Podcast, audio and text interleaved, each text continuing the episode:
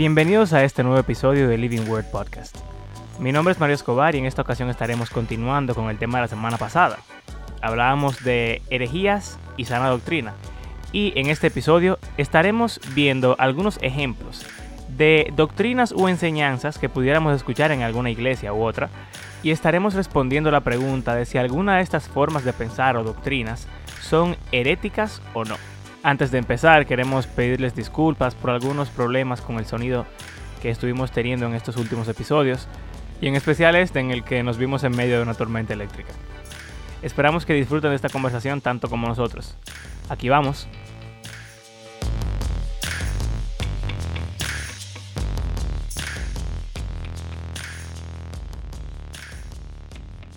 Entonces, vamos a la parte interesante ahora. Aquí están, yo tengo seis ejemplos para cuestionar a, no solamente a don Andrés, señores, yo quisiera saber también su opinión. Yo los ordené en orden de, para la redundancia, los organicé, exacto, en orden de controversia. Y voy a empezar con el que es menos controversial, diría yo, y terminar con los que son más controversiales. ¿Les parece bien? La, idea, eh. la idea es, si ustedes consideran que una de estas dos posturas es o no es herética. Y quizás pueden decir por qué o, o no sé. La idea es que sea, o sea, no al extendernos demasiado, pero que sí puedan compartir lo que ustedes piensan al respecto. Ok. Entonces, en cuanto a los dones espirituales, que ya lo hemos tocado este tema, las dos posturas principales son el continuismo, o sea, que los dones espirituales milagrosos, como hablar en lenguas, sanar personas, hacer milagros, eh, tener visiones del futuro. Estos, estas personas, los continuistas, creen que siguen existiendo hoy en día y que hay personas que los pueden ejercer. Y el contraste son los cesacionistas, de cesar, la palabra, que creen que estos dones ya pararon y los que quedan son los dones más, vamos a decir, normales, como predicar, eh, interceder por personas, tener fe, eh, cosas como esa. Entonces, ¿Qué ustedes creen? ¿Una de estas dos posturas puede ser considerada herética? ¿Qué tan importante es? Etcétera. Es interesante porque al igual que las que hablábamos anteriormente, de que hay cosas que se definen como doctrina en respuesta a lo que esté ocurriendo en el momento, creo que el cesacionismo no era algo que existía hasta, qué sé yo, hasta la reforma o incluso quizá más adelante. Y yo diría que incluso se hizo más relevante ah, con el boom, con el crecimiento del movimiento carismático, que enfatizan eh, principalmente el don de lenguas y el como el bautismo del espíritu y que bueno no soy no conozco bien pero entiendo que se dice que si tú no has sido bautizado por el espíritu y no se ha manifestado hablando en lenguas tú no has sido o sea tú no eres cristiano algunos pudieran llegar ahí. No diría que todos los carismáticos creen eso, pero sé que hay algunos que van al extremo de decir que el que no habla en lenguas no es cristiano, no ha recibido el espíritu. Y para mí, en ese sentido, hay un, hay un, un, punto al cual tú llegas y se vuelve como problemático tú hacer tanto énfasis en una cosa. Sin embargo, surge la respuesta del cesacionismo de decir, eh, no estamos de acuerdo con lo que está haciendo el movimiento carismático, entonces tenemos que definir una doctrina y ponerla en nuestra declaración de fe de que creemos que ciertos dones milagrosos cesaron, porque no creo que lo que estas personas dicen que es la obra del Espíritu sea realmente la obra del Espíritu. Y ahí también yo creo que tú te puedes ir a un extremo y decir, no, es imposible que esos dones existan hoy en día, aunque quizás en las escrituras no se diga explícitamente que esos dones pasaron. Ok. Era lo que papi decía ahorita. Eh, se llega a un extremo a veces en algunas, eh, vamos a decir, interpretaciones o ideas eh, de, de, cosas específicas de la Biblia como ese tema, donde hay unos grupos que lo llevan al extremo. Y yo entiendo que por eso la respuesta es un poquito, como decía Mario, controversial, o puede llegar a ser un poquito controversial, porque lo que yo entiendo es que una doctrina como esa, eh, o no se llama doctrina, una práctica, una doctrina, puede convertirse en algo heregético. como decía Abraham, o sea, herético, perdón, pueden llevarlo a un punto donde digan, como dicen, y yo sé que Abraham, lo que Abraham dice es cierto porque yo lo he escuchado, no lo he escuchado de un líder, lo he escuchado de personas que van a iglesias así, eh, o sea que no sé si es algo que realmente se predica o algo que esa persona eh, haya malinterpretado lo que le ha enseñado, pero sí he escuchado que dicen, oye, si tú no has llegado al punto de hablar lengua o de hacer esto o aquello, eh, eres cristiano. Y, y, eso es un peligro, pero también hay otro peligro con ese tipo de doctrina. Y, y es partiendo desde, desde, vamos a decir, desde el tema de la secta y todo ese tipo de cosas, sabemos que hay denominaciones dentro de la iglesia carismática donde el, vamos a decir, el líder se considera un ser sobrenatural incluso, al cual se le, al cual se le rinde un homenaje casi de Dios. Y eso, eso tiene que, por algún lado, eh, provocar un comportamiento o, o, una enseñanza herética obligatoriamente, porque para que, para que tú lleves a una persona, un humano a ese nivel, algo tú tienes que estar tergiversando de lo que la Biblia enseña como, como doctrinas eh, cardinales. No sé qué pensar a Papi al respecto. Bueno, eso tiene muchas aristas, realmente. Y hay que ser cuidadoso en. Porque hay que ser cuidadoso en la apreciación. Yo tengo buena amistad en el mundo pentecostal. Mi madre, de hecho, eh, duró muchos años su vida siendo parte miembro de esa pentecostal. Mi hermana lo sigue siendo. Eh, no, como dije al principio, hay doctrinas cardinales que si tú no crees en, esa, en eso, tú no vas al cielo.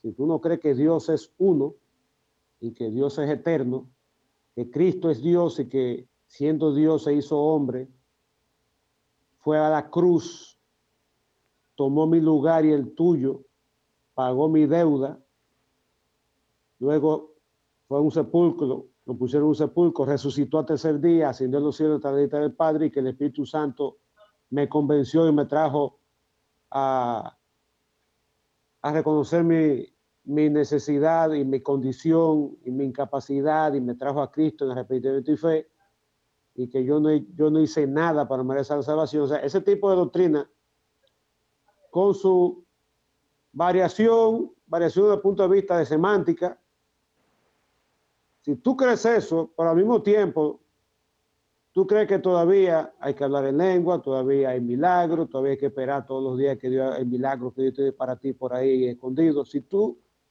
créelo todo primero, pero créelo lo segundo, a mí, a mí eso no debe apartarme de ti, porque tú eres un hermano en Cristo, porque creemos lo mismo. Ahora, siempre en toda la... Eh, eh, y por ahí entonces, desde ese punto de vista, el creer en, en el continuismo en cuanto a, los dones espirituales no se constituye en una, en una herejía, porque no, no mina, no, no daña, no tergiversa esas doctrinas básicas que son las que el hombre debe creer para ser salvo. Ahora, claro, en todo tipo de, de manifestación hay extremos. Hay aquellos extremos, por un lado, donde quieren enfatizar si tú no crees ni siquiera tú eres salvo, ya es un extremo. Pues yo no creo que, lo que yo he leído, el pentecostalismo o el carismatismo histórico, déjame decirle, son bien ortodoxos, son tan ortodoxos como el bautista, tan ortodoxos como el presbiteriano clásico, tan ortodoxo como cualquier denominación conservadora. Hay montones de extremos de toda la índole. Pero básicamente, el, pentecostalismo clásico, histórico, no se puede definir como herético porque cree, son tan ortodoxos como tú y yo en esa doctrina fundamental. Perfecto. O sea que en cuanto a los dones, llegamos a la conclusión de que mientras no se caiga en un extremo, eh, no hay herejía, básicamente. Ese, ese es como el consenso al que hemos llegado. O sea, como un extremo que atente contra la salvación. Pero, Exacto. Eh, enfatizar de que no estamos implicando que el carismático no es cristiano para nada. Exactamente. Eh. Ok, próximo. Escatología. Este es un temita como que últimamente está bien eh, popular. Y básicamente yo creo que es demasiado amplio, así que vamos a reducirlo a solamente dos posturas, ¿ok? pudiéramos durar mil años hablando de que si premilenial, amilenial, postmilenial, histórico, dispensacional, no sé qué, no sé qué, pero vamos simplemente a reducirlo a esta pequeña doctrina dentro de toda la escatología y es si el rapto es un evento que ocurre antes de la tribulación en el cual la iglesia se va al cielo para evitar ser como tomar parte del castigo que Dios tiene para el mundo, o si el rapto es simplemente el evento final en el cual Jesús llega y la iglesia pasa por la tribulación y entonces al final es que eh, Él toma a los creyentes, los transforma en su cuerpo glorificado y empieza el, el cielo o el estado eterno. O sea, básicamente, si la iglesia pasa por la tribulación o si es raptada antes de la tribulación. Entonces, herético, no Pues, ¿tú herético, crees- ¿qué tan importante? Dime, Abraham. ¿Tú crees que ese es el punto como más debatido en la escatología? Bueno, por lo menos en nuestro círculo, Bueno. yo creo que. Y yo creo que de sí, de lo más importante. Y por lo menos es más fácil de explicar que el milenio. El milenio es como complicado para hablarlo así tan rápido. Sí, también está la parte de la distinción entre Israel y la iglesia, aunque quizás eso se puede decir que no es tan escatológico. Sí, vamos a, modo. vamos a entrar ahí porque eso como que tiene sentimiento encontrado. Vamos a quedarnos con lo del rapto. ¿Qué ustedes creen? O sea, decir que si uno cree en el rapto pretribulacional o posttribulacional, ¿es herejía o no? Yo creo que siempre y cuando uno esté claro en que Cristo viene, no hay por qué decir que es una herejía uno u el otro, porque no atenta contra las doctrinas cardinales, como ha estado diciendo don Andrés. Ok. ¿Los andreses qué, qué- qué creen? Yo creo que a Andrés, hijo, no, no le gusta este debate. A él le encanta No, así, debatir. es, Eh, así es como dice Abraham, si no es una, no es una doctrina cardinal, si tú crees que Cristo es Dios, que Cristo Dios murió por ti en la cruz, te arrepentiste, lo recibiste como Señor y Salvador, y lo estás esperando, y tú no tienes problema en pasar toda tu pela si, por una tribulación, si tú entiendes que viene, o si tú entiendes que no, que no, que no va a pasar por ahí, eso y que viene antes, eso no, de- no, no debe ser motivo.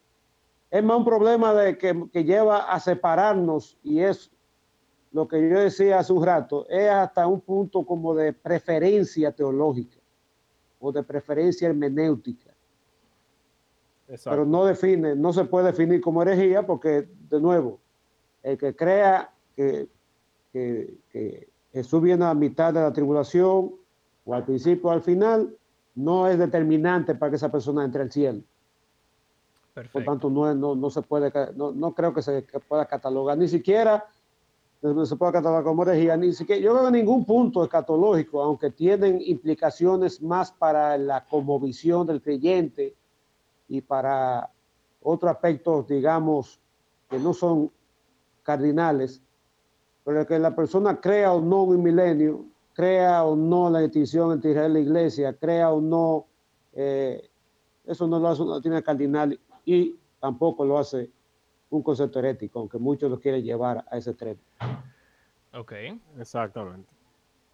Eh, in- incluso hay un grupo que ni siquiera cree en ningún tipo de rapto porque, o sea, creo que son preteristas extremos, que creen que ya todo se cumplió y que Cristo ya volvió y que todo ya pasó. No sé Bueno, mucho de cómo funciona eso, pero eh, yo creo que aún ahí, si ellos creen en la doctrina fundamental y cardenal, aunque la venida de Cristo es una, para mí, fundamental. Exacto. pero- La resurrección de los muertos es fundamental. Exacto. Eso es como, ahí ya está como, como dicen, cachungo.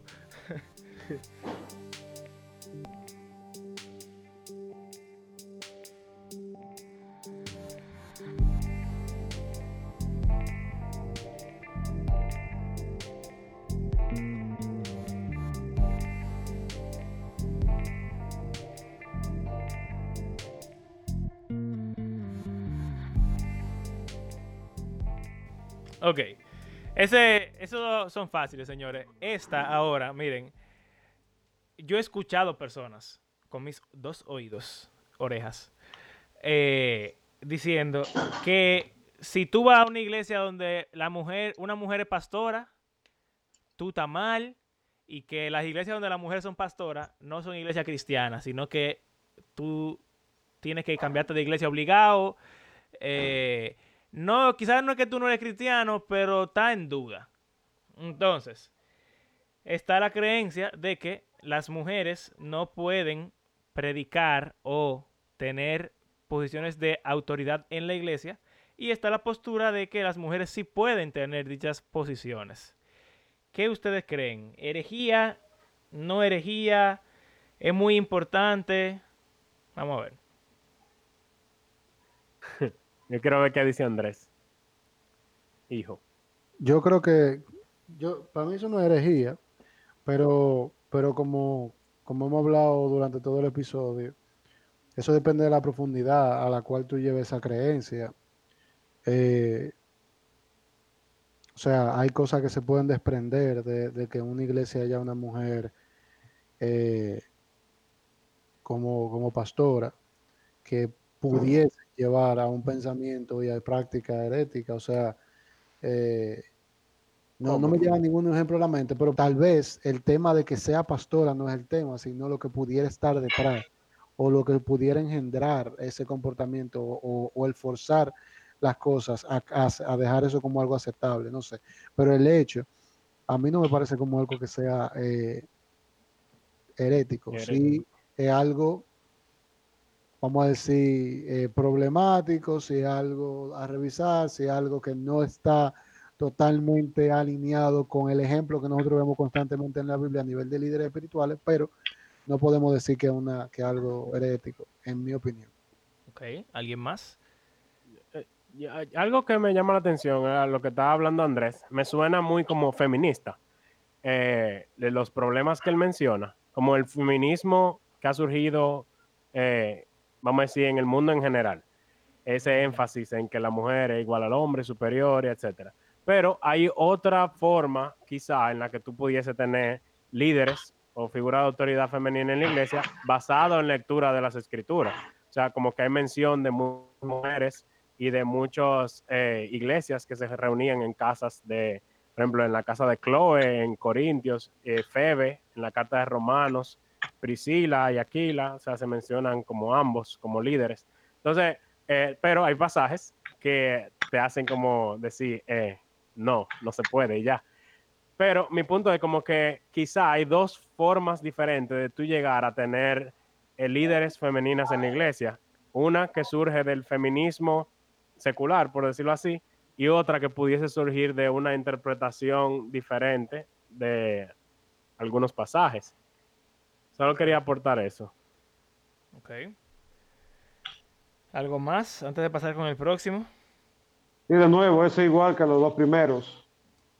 No definen el creer, el, el creer o el ser parte el creer en o el ser parte de una congregación que es dirigida por una mujer, que está muy de moda ahora, especialmente en los círculos eh, carismáticos pentecostales, eso no define si una persona es salvo o no. Tiene su implicación a nivel de eclesiología y quizás tiene sus ramificaciones desde el punto de vista de, de relaciones eh, en el matrimonio, en otras esferas pero nadie es salvo por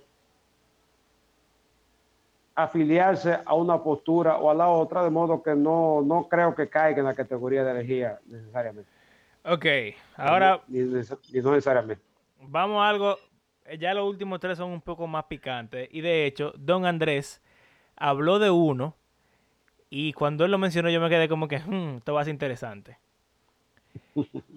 Vamos a tomar eh, del calvinismo versus arminianismo, uno de los puntos. Vamos a hablar de la predestinación. Hay cristianos que creen en la, eso se llama, la doctrina se llama la eh, elección incondicional. Elección incondicional, sí. Que es que desde antes de la fundación del mundo, Dios escogió a algunas personas del universo para que sean salvos hijos de Dios O sea, los que van a ir a la gloria van a ser salvos y los otros no van a hacerlo, van a ir al infierno. Esa postura cree que esto está predeterminado por el Señor y ya, no hay cambio.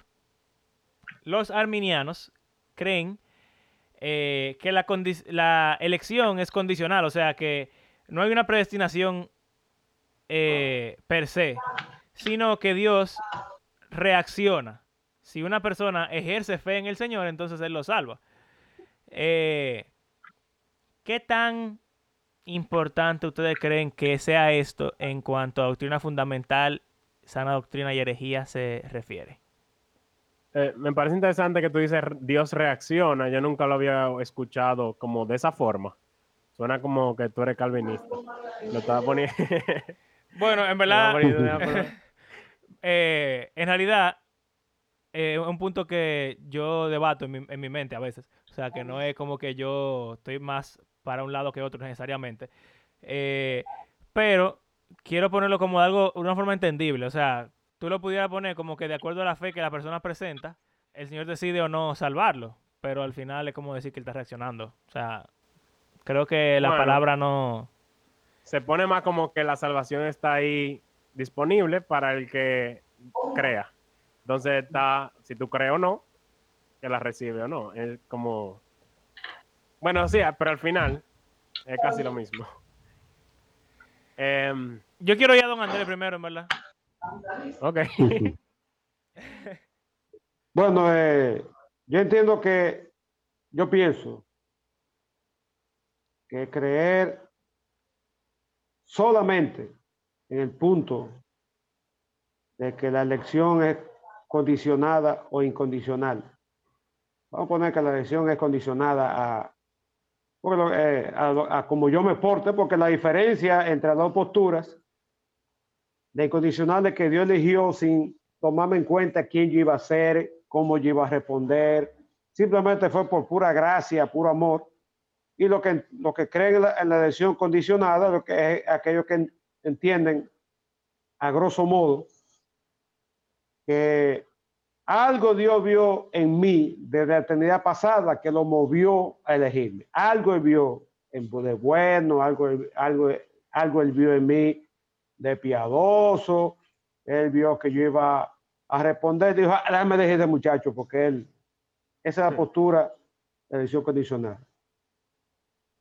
Yo entiendo que, pues, que solo, solo no es motivo de elegir. El problema es cuando se añaden otras cosas.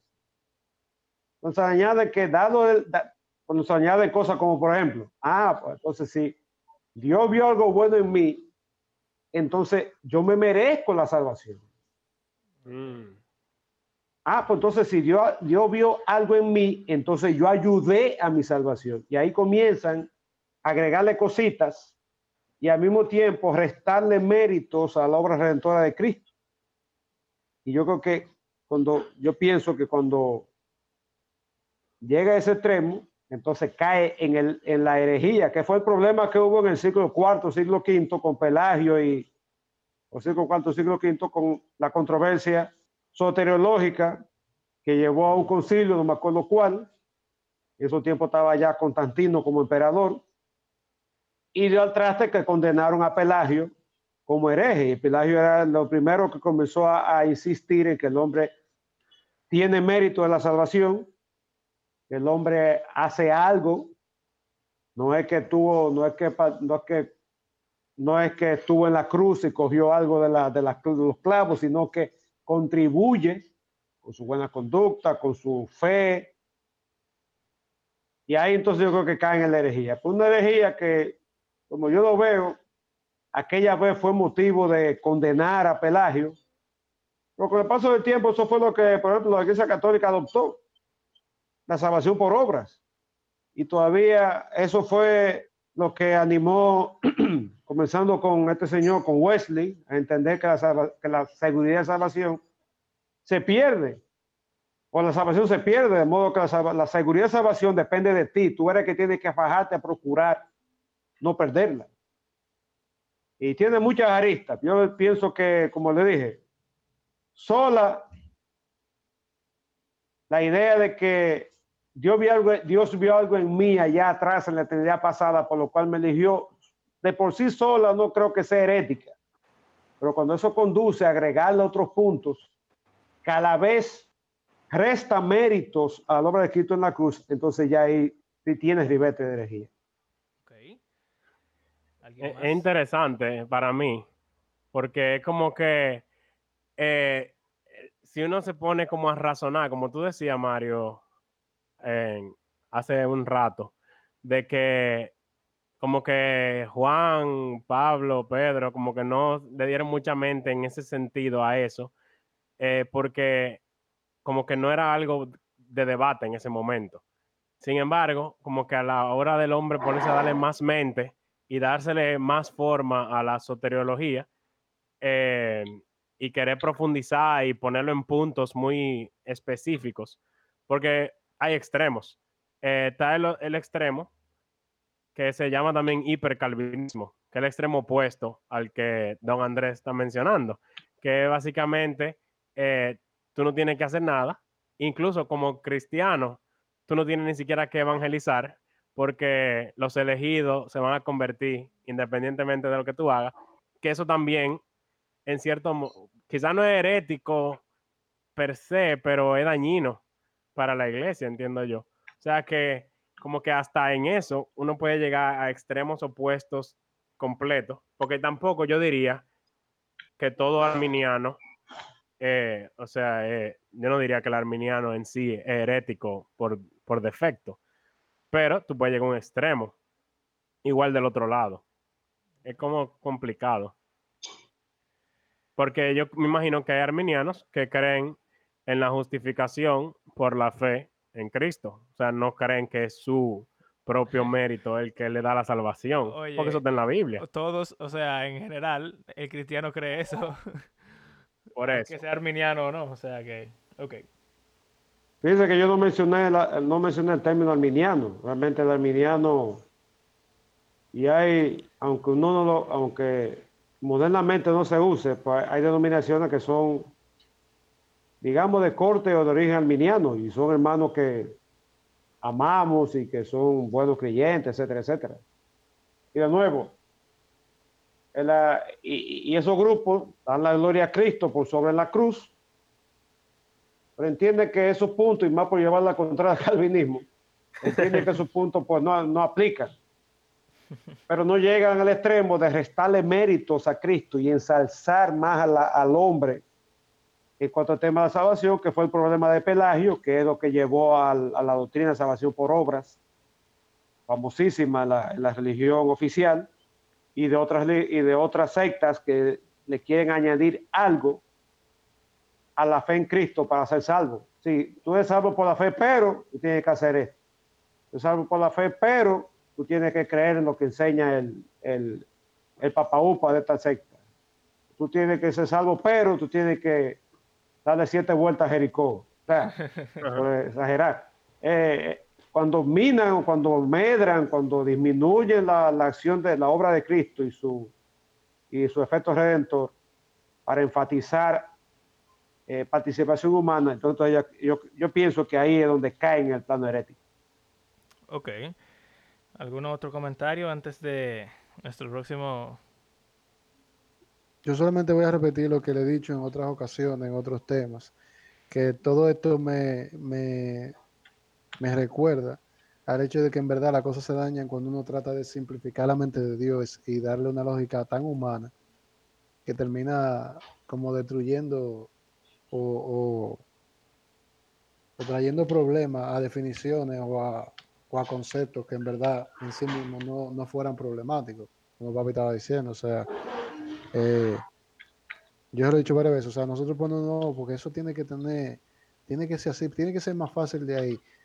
Eh, eh, complica la cosa. Yo, en ese tema particular de, de, la predestinación, yo siempre he pensado, como le he dicho a Abraham y a, Mario en, en, otras ocasiones, de la misma forma. Dios es soberano, y si Él es soberano, Él conoce todo, y si Él conoce todo, Él sabía. Ya. Entonces, como que, no sé, hay cosas que la solución así de sencillo, tal vez mi simpleza y mi gana de no ponerme a discutir con una gente, pero, pero yo entiendo que sí, que uno se pone a veces como a darle demasiada mente a, a, a querer sacar una lógica humana y nuestro cerebro finito nos lleva algo que termina siendo tal vez un error y puede Sí. desembocar en una herejía. como hacen los amigos de Job, eh, que es básicamente entrar a Dios en una cajita y decir que él no puede hacer nada fuera de ahí. En el caso de ellos era diciendo que Dios obra en base a la justicia exclusivamente. Y Dios le calla la boca y le dice, eh, ustedes no entienden que yo estoy por encima de eso, yo sé lo que yo hago. Y básicamente es similar en este caso, uno tiende a hacer eso, de poner a Dios en una caja y decir, Él no puede salir de aquí, Él tiene que hacer todo dentro de esto.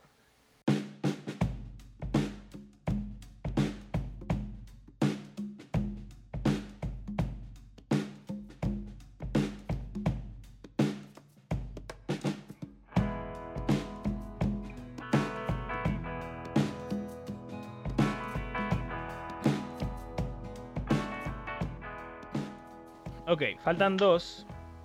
Esta la podemos hacer más rápido. Ya hem- hemos más o menos tocado un poco el tema. Es la apostasía. O sea, si se puede perder la salvación o no. Eh, un disclaimer antes de. Tirar a las dos juntas para, responder a las dos juntas. No, es que no tiene nada Es que que no ver tiene una nada que ver. La, la Ah, última no tiene nada que ver ya. Eh, un disclaimer con esto de la apostasía. Generalmente cuando uno dice de como que la salvación se puede perder, lo que uno generalmente piensa es que el pecado puede hacer que un cristiano pierda la salvación. Pero eso no es lo que generalmente, o sea, eso no es lo que dice específicamente eh, esa doctrina dentro del arminianismo. Más bien que si uno como que niega la fe, ahí uno la, la pierde la salvación. Pero en cualquier caso... la abandona voluntariamente como algunos de los amigos de Pablo. Exacto. En- O sea, no, no por tu pecar tú tienes que convertirte de nuevo, sino que tú puedes decidir un día, yo voy a dejar de ser cristiano y ya, oficialmente tú vas para el infierno. Entonces, ¿ustedes creen que creer que la salvación se pierde es herético? O sea, que se puede, vamos a decir, rechazar después de que ya uno la... Tú te convertiste, ¿cierto? tú te convertiste de verdad y tú vas para el cielo. Y que después tú te desconvertiste y ya tú no vas para el cielo. Al final, yo diría que el resultado es el mismo. Eh, porque hay dos formas de tú decirlo. O tú eras, o sea, tú te convertiste, eras cristiano y ya no lo eres, o sea que se usa la frase no vas al cielo. O tú decís, tú nunca fuiste cristiano realmente, solo pretendiste ser cristiano, al final no va al cielo como quiera. O sea que quizá es una forma de cómo tú describes ese periodo de Cristianismo. pseudo cristianismo. Pero para mí ahí hay problema en eso. Cuenta. Porque, porque ahí yo creo que tú estás, yo creo, puedo estar equivocado, que tú estás atentando contra, contra lo que hace la salvación tan segura, que es el hecho de que la intervención de Dios es inamovible. O sea, como dice Abraham, o sea, eso en, de manera coloquial, uno a veces dice, no, perdió la salvación y uno como que, como que lo allana entre nuestro círculo y dice, no, eso fue que nunca fue creyente. Pero eso sale, eso parte de la idea de que en verdad una persona no puede salirse, porque si se salió nunca estuvo. Pero, pero para mí es más profundo, o sea, si nosotros tenemos, o sea, obviamente no nosotros que pensamos así, pero el que piensa así, lo que está diciendo es realmente que el poder que, que Dios demostró, que el Señor Jesucristo demostró en la cruz y a resucitar, tiene forma de uno como humano meterle la mano y destruirlo. Entonces, para mí eso sí se convierte en algo fundamental porque, porque atenta contra la base de nuestra, de nuestra, de nuestra fe, que es el poder de, de, de vencer los pecados que tenía, tuvo el Señor Jesucristo en la, en la cruz. No sé qué. Me parece válido. Me parece un argumento válido. Eso, eso es un ejemplo que lo que le decía previamente cuando Mario trajo el tema del arminianismo y, y de la elección incondicional la elección no, in- no- o la elección condicional. Es un ejemplo de tomar el tema de la intervención del hombre y llevarlo a un extremo. Ok. Escuchándolo a ustedes, yo nunca lo había pensado, pero creo que sí que se puede catalogar de herético por muchas razones. El que crea que la salvación se pierde atenta con montones de verdades que tienen que ver con la persona de Dios, con la persona de Cristo, con la, con la, y su obra en la cruz, con la misma persona del Espíritu Santo y, y con doctrina de la salvación. El que cree en la salvación se pierde, está menoscabando el poder de Dios. Hay montones de pasajes que dicen, por ejemplo, uno dice que fiel es Dios que nos guardará hasta el final. Fiel es Dios que eh, que completará la obra que comenzó. Entonces, si salvación se pierde, yo estoy poniendo en duda pasaje de escritura que dice que Dios lo que comienza lo termina independiente de mí, independiente de todo. Pasaje como dice Romanos 8 al final, que no hay nada que nos separe del amor de Dios, ni la muerte, ni la vida, ni ángeles, ni potestades, etcétera, etcétera, etcétera. Me va a faltar el amor de Dios. Cristo mismo dijo Juan 10, de 27 a 30, que sus ovejas oyen su voz y le siguen y nadie, nadie las apartará de su mano. Es más que el Padre, que es, poderoso, estamos en su mano y nadie nos va a apartar, a sacar la mano del Padre. Entonces, si eso se pierde, es como que yo estoy en la mano del Padre y yo le abriera como un muñequito en miniatura. Yo le abriera la mano del, poderoso Dios para yo brincar y, y salirme por mi cuenta.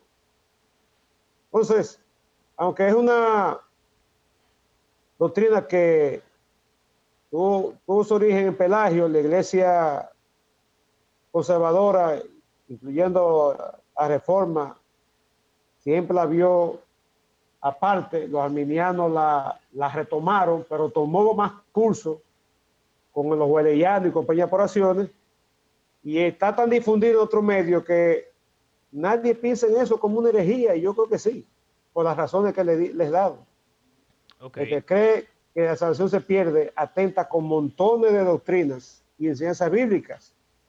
Okay. Que tiene que ver con el poder de Dios, la eficacia de la obra de Cristo, la eficacia de la obra del Espíritu Santo para fines de salvación. Y al final de cuentas, yo, mi salvación es segura o depende, la seguridad de, de, mi salvación sigue dependiendo del poder de Dios, de la obra de Cristo y de la presencia del Espíritu Santo en mi vida.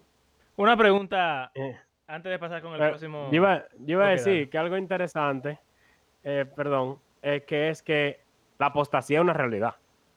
Ahora, ¿cómo tú le explicas es lo que puede ser problemático? Porque, por ejemplo, uno de los casos más famosos es Judas Iscariote, quien era uno de los doce discípulos de Jesús y vivió, hizo milagros, predicó, tuvo con él todo el tiempo y al final lo traicionó y lo vendió. Y tú, o sea, hay eh, en la Biblia ejemplos de apostasía. Ahora, ¿cómo explicamos lo que sucedió en esa persona? Ahí es que pudiese entrar en herejía. Y, también, y también que nosotros clasificamos como realmente apostasía. Porque, eh, por ejemplo, yo le voy a poner un ejemplo reciente de lo que me refiero con esto. Lo que está pasando con Joshua Harris. Ok. Joshua Harris es un autor que por mucho tiempo fue de bendición, y estoy utilizando el símbolo de comilla con mis manos, no, dudando de lo que, no, pero no dudando de lo que Dios pudo haber hecho a través de él, sino porque hay veces que hay gente, autores, principalmente estadounidenses, que se ponen de moda y traen cierta novedad que, que se adopta de una forma muy, eh, vamos a decir, se recibe de una forma muy bienvenida y cosas, sin, sin probablemente darle una, darle una revisión de, fondo. Y, y, para algunos pudiera ser de bendición cuando para otros pudiese ser una piedra de tropiezo. No estoy diciendo que el caso específico de él haya sido de todo eso, pero pongo la comilla porque, tú sabes, por lo que vimos que pasó después. Sin embargo, después de haber sido una persona con, con, tanto éxito dentro del mundo de escritores cristianos, de consejeros, de pastores, resultó ser que él comenzó primero a pedir perdón a la iglesia por ciertas cosas que él había eh, concluido a través de su estudio y lo había y le había enseñado y luego terminó diciendo que no era creyente se no sabemos todavía si fue que se, se, se inclinó hacia la homosexualidad porque eso no ha terminado de salir pero se le vio en un parade de eso de, de Pride Day y cosas así y, y, retiró todo lo que había enseñado si eso es una si eso es algo que es posible de hacer eh, por medio de los libros y de la enseñanza que había hecho. Entonces, mi pregunta es la siguiente. actualmente nosotros vemos a esa persona como una persona que apostató, Claro, porque es una persona que estaba.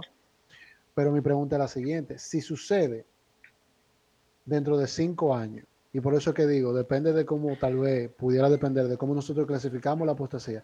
Pero si dentro de cinco años él agarra y llega llorando de un pastor, de un altar, y dice que estaba confundido, estaba metido en muchísimos problemas emocionales, que sé cuánto, pecado al final es que lo, que lo llevaron a quizás eh, tomar decisiones y A de forma, descarriarse. y se arrepiente. Eso se cataloga como, como que entonces, como lo que tú acabas de decir, una, eh, un, Descarriamiento. un- yo iba a decir descarriación, pero, pero eso, una persona que se descarrió. Entonces, ¿qué es la apostasía al final? Porque apostató y luego se, se porque si apostató tiene que convertirse.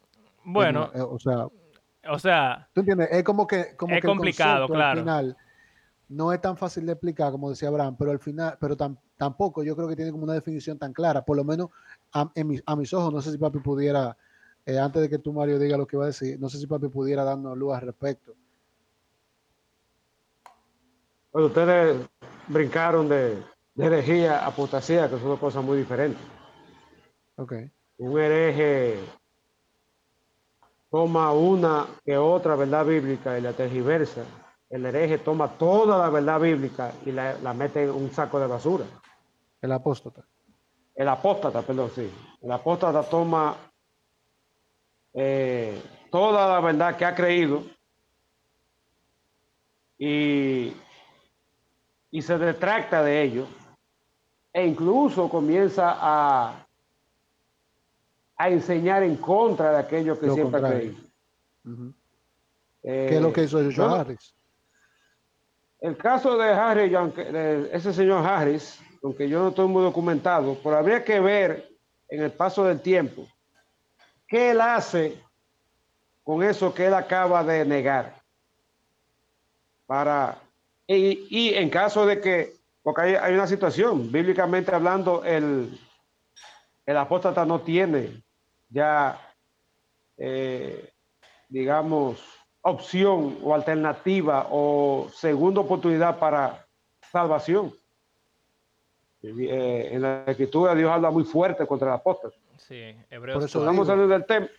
No estamos saliendo del tema, pero lo que digo es, no podemos juzgar todavía, porque hay que ver qué él va a hacer de ahora en adelante.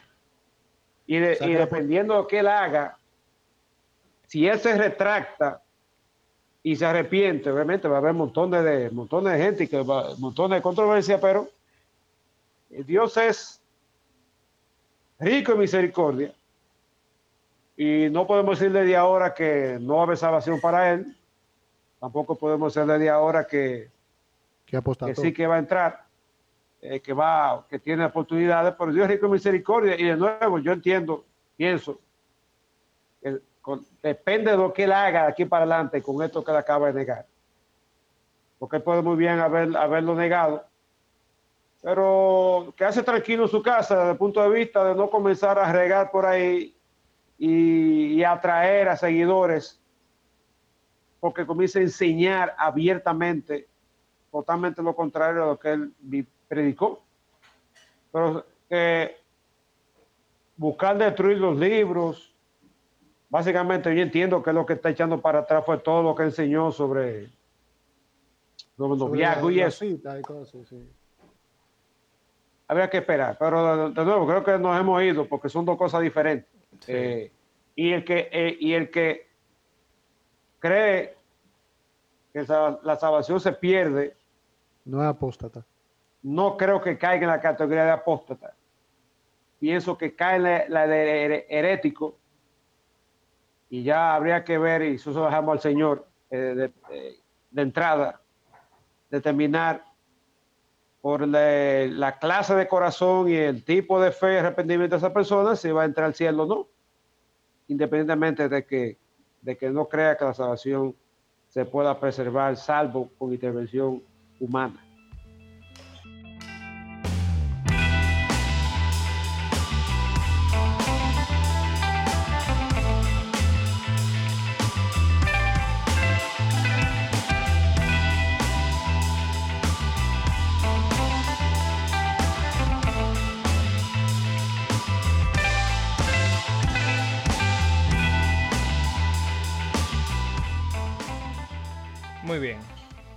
Ey, esto está caliente. Vamos, vamos con el último ya. En algún otro momento hablaremos de la apostasía más con más detalle. Si está en Eh, orden de controversiales, te va a ser la más controversial entonces. Yo entiendo, según yo he visto en internet, en la iglesia, que esto es ya el final. Aunque, si nos vamos a lo que hemos hablado en este episodio, no es tan importante como la apostasía y la predestinación. Porque estas dos tienen que ver con la salvación específicamente.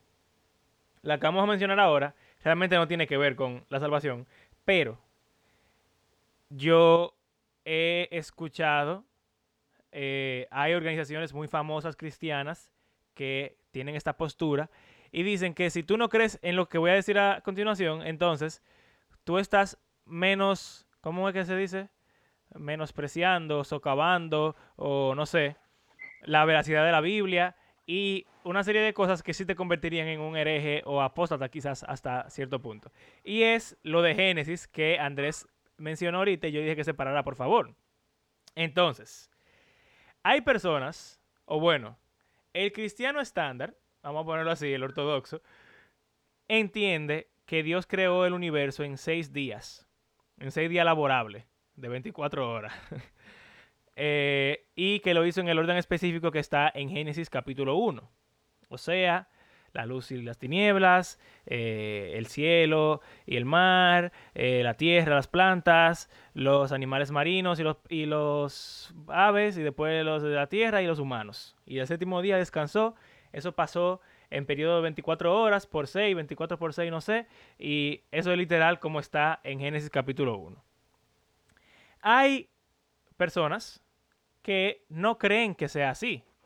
Hay personas que entienden que el Génesis 1 es un relato más eh, alegórico y que eh, no, la Biblia no explica exactamente cómo fue que Dios creó el mundo. O sea, como que la explicación de Génesis no es necesariamente literal. Y entonces salen posturas como creyentes que creen en la evolución y en la teoría del Big Bang o cosas como esa, pero son cristianos, o sea, creen como que tienen Dios es quien está detrás de todos esos eventos, pero creen en una tierra de millones de años, creen en la evolución con selección natural y como que de alguna forma u otra Dios está detrás de todos estos eventos eh, y siguen siendo cristianos. Entonces, señores, eso es herejía, eso, ¿qué, qué ustedes creen de eso? Mm. Yo, yo creo que hay que hacer una como especificar, porque tú hablaste de que es alegórico y quizás sería pertinente en este, para catalogarlo como herético o no, diría que qué tanto es alegoría y qué tanto es real. ¿Por qué? Porque hay verdades teológicas que están aquí, que no simplemente es el orden y el tiempo que tomó la creación, que quizás se pudiese decir que eso no es tan importante. Ok, ok, mira, Sin vamos a ponerlo así. Dios es el creador, el humano es el pináculo de la creación, creado a la imagen de Dios. creado a la imagen de Dios y su semejanza, eh, pero, pero el proceso en el cual todo eso pasó no está en Génesis. ¿Ustedes oyeron ese trueno, señores? Sí. Quizás sale en el podcast. Genial. Eh, o sea, Todas las- Efecto- efecto- exacto, efecto sonido de, de Génesis. Dios, está efecto. respondiendo. O sea, que quede claro eso que tú dices, Abraham, de que la teología, vamos a decir, básica detrás de estas personas, en teoría es la misma. O sea, Dios es el creador, es eterno, es omnipotente, omnipresente, bueno. Él creó al humano y a los animales y el mundo. Simplemente el método y el proceso empleado por Dios para crear es el de la evolución y toda esa cosa. Pero lo- la teología, en, si se puede decir, es la misma. ¿Ok? Creo que es, es verdad, importante lo que tú dices. Yo, yo, yo voy a empezar. Wow.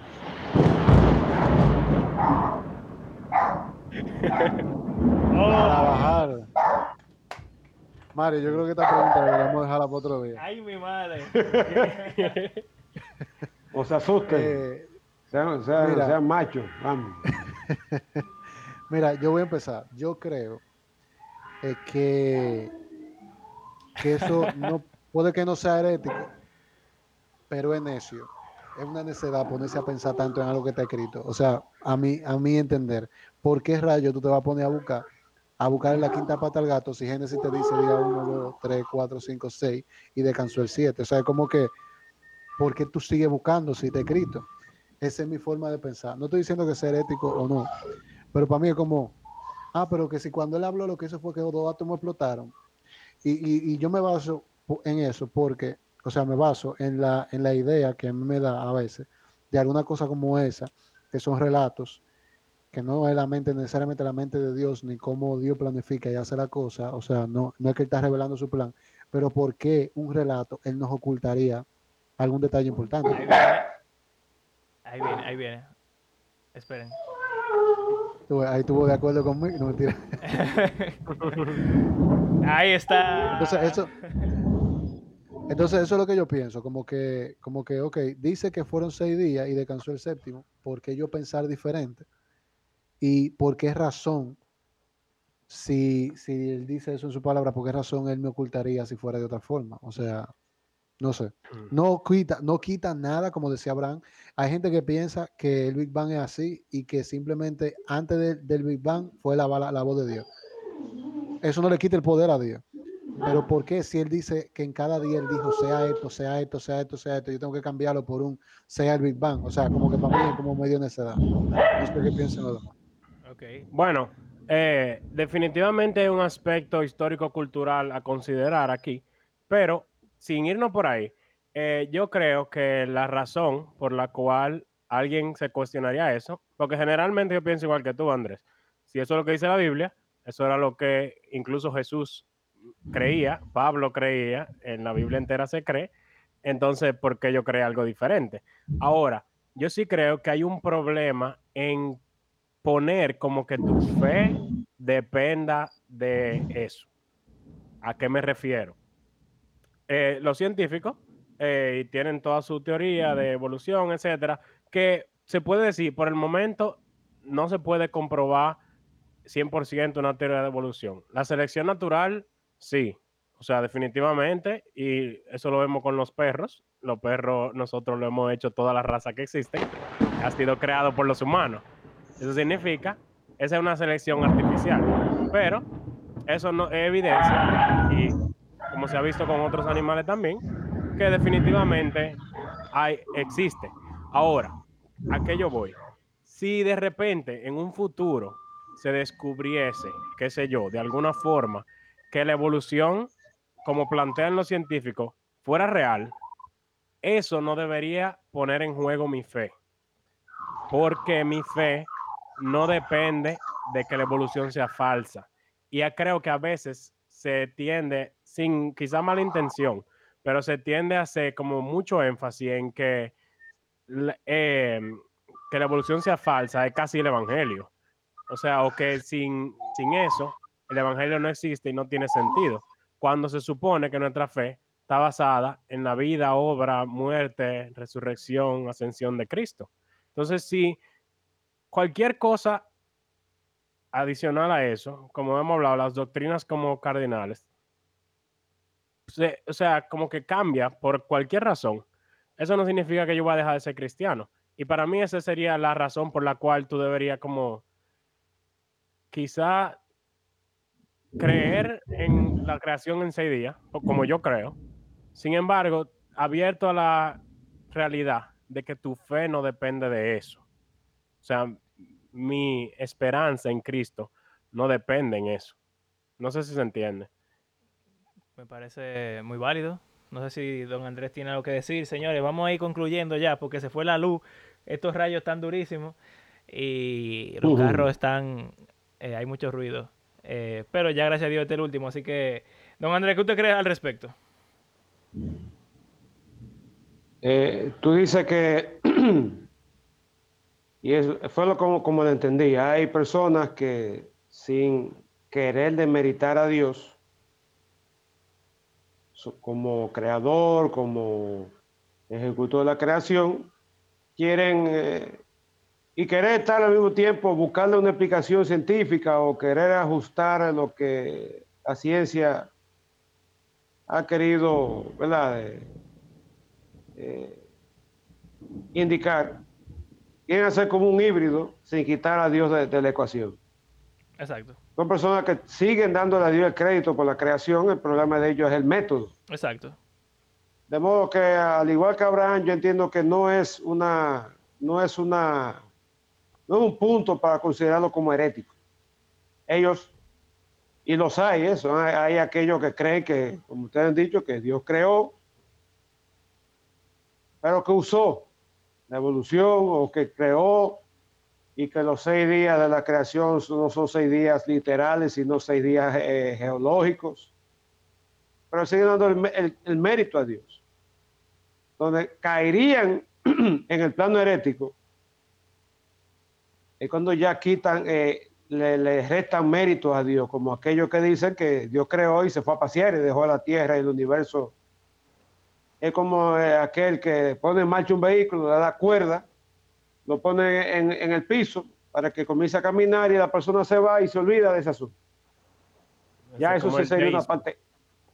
Ese es el deísmo. Ya, se, ya eso, eso caería en el plano herético porque está eh, atentando contra la, la soberanía y el control que Dios tiene sobre su creación eh, 100%. No deja de ser un tema preocupante el, el querer insistir en, en, en meter la, la evolución eh, en el, en el tapete, pero de nuevo, no, eh, si es así como usted lo ha planteado, yo no lo veo que sea un tema como para calificarlo de, de herético. Muy bien. Eh, Así que wow. no- nos, fuimos, de, de 1-7, fue. de- Eh, sí, De sie- de de 7 siete de, puntos, de 6-1, que sería la apostasía, o sea, no la apostasía, sino perder la salvación. Bueno, señores, yo no sé ustedes, pero esta conversación para mí ha sido fascinante. Eh, ojalá que para nuestra audiencia también lo sea. Además, ya este oficialmente es mi episodio favorito porque han caído rayos y eso a mí me encanta. Eh, pero nada, creo que hasta aquí, don Andrés. Muchas gracias otra vez por su participación. De verdad ha sido sumamente enriquecedora. gracias a ustedes por invitarme. Y nada, creo que será hasta la próxima, señores. Adiós. Ah, bye. Señores, ya ustedes saben. Gracias, pa. Siempre, hijo. Gracias por invitarme. Gracias por acompañarnos en este episodio. Nosotros creemos que la Biblia es un libro que está vivo y que tiene el poder de Dios para transformar la vida de sus lectores y también todo el mundo. Si están disfrutando de nuestro podcast, les invitamos a compartirlo en las redes sociales y si quisieran apoyarnos económicamente pueden hacerlo por medio de nuestras plataformas de PayPal o Patreon. En el próximo episodio estaremos entrando de lleno en el tema de la interpretación bíblica, qué es y cómo lo logramos. Como de costumbre, queremos agradecer a cada uno de ustedes que ha convertido este podcast en parte de su rutina semanal. Y bueno, será hasta la próxima. Hasta luego.